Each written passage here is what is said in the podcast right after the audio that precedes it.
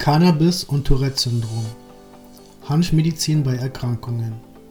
Den Ausdruck Tourette-Syndrom verbindet man meist mit dem zwanghaften Ausstoßen unflätiger oder beleidigender Ausdrücke in gänzlich unpassenden Situationen. Was in Filmen oder Büchern Heiterkeit bei Zuschauern oder Lesern auslöst, ist für die Betroffenen oft alles andere als lustig. Viele klagen über soziale Ausgrenzung, die unter Umständen zu schweren psychischen Problemen führen kann. Da die Ursachen des Tourette-Syndroms bis heute nicht endgültig erforscht sind, gibt es auch keine Möglichkeit der Heilung. Alle zur Verfügung stehenden Therapien beschränken sich darauf, die Symptome zu lindern, um den Betroffenen ein halbwegs normales Leben zu ermöglichen. Dabei schneidet der Einsatz von Cannabis, was Wirksamkeit und insbesondere Nebenwirkungen betrifft, wesentlich besser ab als andere therapeutische Ansätze. Was ist das Tourette-Syndrom? Das Tourette-Syndrom ist eine angeborene Erkrankung des Nervensystems. In Deutschland leiden 0,3 bis 0,9 Prozent der Kinder unter dieser Erkrankung, wobei Jungen dreimal so häufig betroffen sind wie Mädchen. Oft schwächt sich das Tourette-Syndrom während oder nach der Pubertät deutlich ab. Daher ist die Quote bei Erwachsenen deutlich niedriger. Erstmals wissenschaftlich beschrieben wurde die Krankheit von Gilles de la Tourette einem französischen Neurologen und Psychiater des 19. Jahrhunderts. Das Tourette-Syndrom äußert sich in unwillkürlichen, zwanghaften Bewegungen oder motorischen Ticks. Von französisch Tick ist gleich nervöses Zucken, die oft sehr heftig ausfallen. Weitere Symptome sind spontane Lautäußerungen, in der Fachsprache als vokale Ticks bezeichnet. Solche Ticks treten unterschiedlich häufig auf, manchmal fortlaufend, manchmal mehrmals am Tag oder auch nur in Situationen, die von den Betroffenen als besonders belastend empfunden werden. Sowohl bei motorischen als auch bei vokalen Ticks unterscheidet man einfache und komplexe Formen. Einfache Bewegungsticks sind zum Beispiel unkontrolliertes Augenblinzeln, Naserümpfen oder Grimassenschneiden. Von komplexen motorischen Ticks spricht man, wenn Betroffene zwanghaft das Verhalten anderer nachahmen, etwa indem sie ihr Minenspiel imitieren.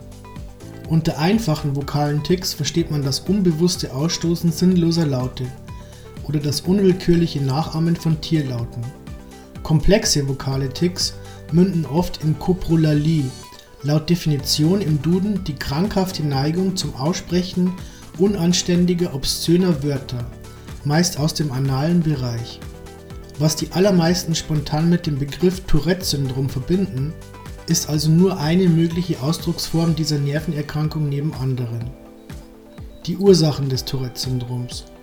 Die medizinische Forschung ist bisher zu keinem gültigen Urteil gekommen, was die Ursachen des Tourette-Syndroms betrifft. So gibt es verschiedene Ansätze, diese Erkrankung zu erklären, von denen allerdings keiner als wirklich wissenschaftlich bestätigt gelten kann. Als mögliche Ursachen gelten neurobiologische Störungen, genetische Veränderungen, Abweichungen im Immunsystem.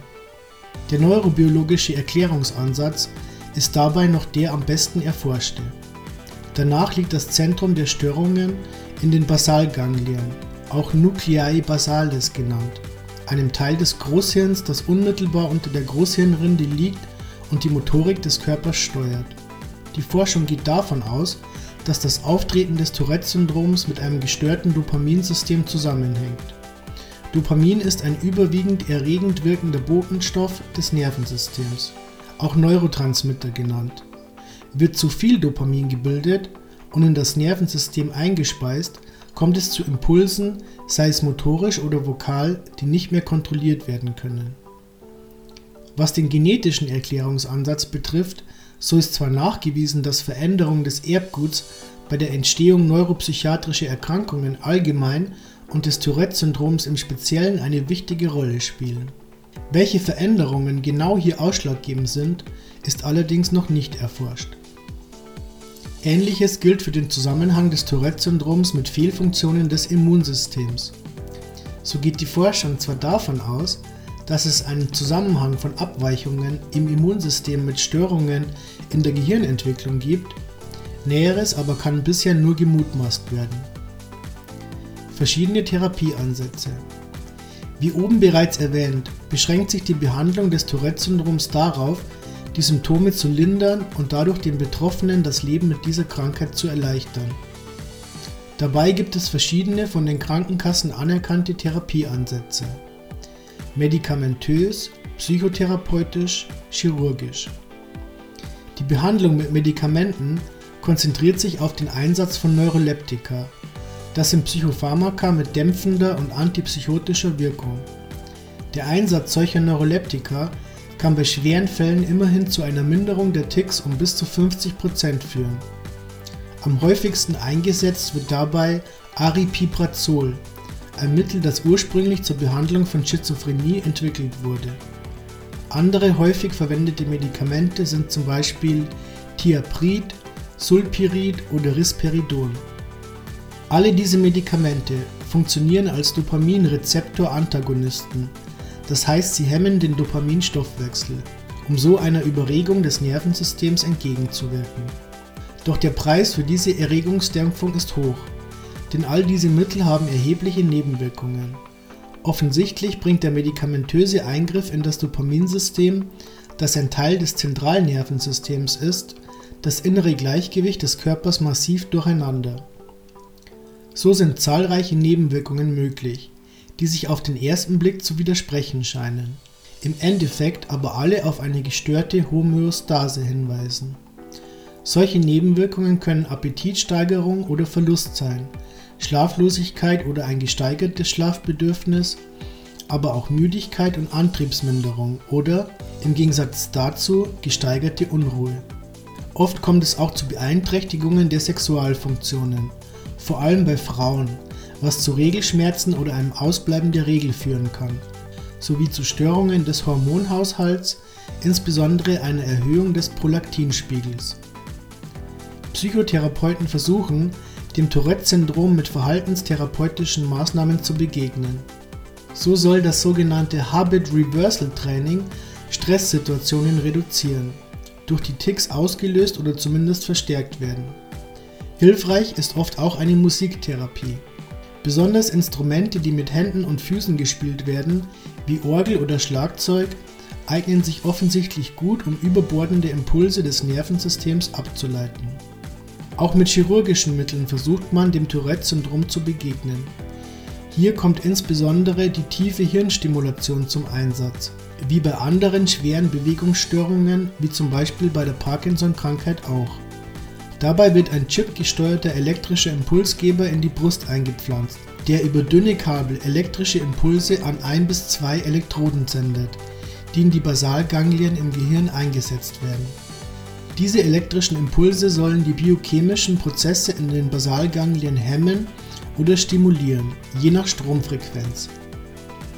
Da sie ähnlich wie ein Herzschrittmacher funktioniert, wird die tiefe Hirnstimulation oft auch als Hirnschrittmacher bezeichnet. Wie man sich leicht vorstellen kann, ist eine solche elektrische Hirnstimulation verbunden mit der Gefahr schwerer, wenn auch meist nur vorübergehender psychischer Nebenwirkungen. So sind Depressionen oder verschiedene Formen manischen Verhaltens keine Seltenheit. Dennoch gilt die Methode im medizinischen Sinne als wirksam, da sie laut Studien die Lebensqualität von Tourette-Patienten insgesamt steigern kann. Cannabis-Therapie bei Tourette-Syndrom Wie bei so vielen Krankheiten, die auf Störungen des Nervensystems beruhen, berichten Betroffene von einer ausgesprochen positiven Wirkung von Cannabis auf ihr Befinden. In vielen Fällen schwächen sich die Symptome nach der Einnahme von Cannabis stark ab. Manche Patienten berichten gar, dass die Beschwerden komplett verschwinden. Zudem treten beim Einsatz von Cannabis im Gegensatz zu pharmazeutischen Mitteln höchstens schwache Nebenwirkungen auf, wie leichter Schwindel, Licht- und Geräuschempfindlichkeit, Mundtrockenheit oder eine vorübergehende Konzentrationsschwäche. Trotz aller Berichte über seine heilsame Wirkung ist Cannabis ob in Form von Medikamenten oder in natürlichem Zustand als medizinisches Cannabis, nicht offiziell zur Behandlung des Tourette-Syndroms zugelassen. Das heißt, die Kosten werden von den Krankenkassen nicht übernommen. Als Begründung dafür wird angeführt, dass es bisher an den nötigen umfangreichen Studien fehlt und die Wirksamkeit trotz aller positiven Erfahrungsberichte daher nicht bewiesen ist. Wie wirkt Cannabis bei Tourette? Insbesondere die CB1-Rezeptoren spielen eine wichtige Rolle bei der Bewegungskontrolle. So sitzen die Rezeptoren des CB1-Typs in besonders großer Zahl in den Hirnregionen, die bei der Bewegungssteuerung und somit auch bei der Entstehung von Bewegungsstörungen eine entscheidende Rolle spielen, wie etwa den Basalganglien. In einem im Laufe der Evolution fein aufeinander abgestimmten System gegenseitiger Wechselwirkungen regulieren sich das Endokannabinoid-System und andere Botenstoffsysteme des Nervensystems, wie zum Beispiel das Dopaminsystem gegenseitig. So führt eine Aktivierung der CB1-Rezeptoren dazu, dass die Freisetzung von Dopamin gehemmt wird. Dadurch werden die dem Tourette-Syndrom zugrunde liegenden, in Ticks mündenden überbordenden Bewegungsimpulse reduziert. Wo Psychopharmaka durch massive Eingriffe in das Dopaminsystem schwere und kaum zu steuernde Nebenwirkungen hervorrufen, wirkt Cannabis über das Endokannabinoid-System wesentlich ausdifferenzierter und ohne schwere Nebenwirkungen, indem es den Dopamineinfluss begrenzt und den Körper dabei unterstützt, die gestörte Homöostase wiederherzustellen. Die Akzeptanz von Cannabis als Heilmittel. Es ist nur zu hoffen, dass sich die medizinische Forschung in Zukunft verstärkt dem Thema Cannabis zuwendet und möglichst bald die wissenschaftlichen Grundlagen dafür schafft, damit entsprechende Therapien medizinisch anerkannt und dementsprechend von den Krankenkassen finanziert werden. Die Betroffenen werden es danken.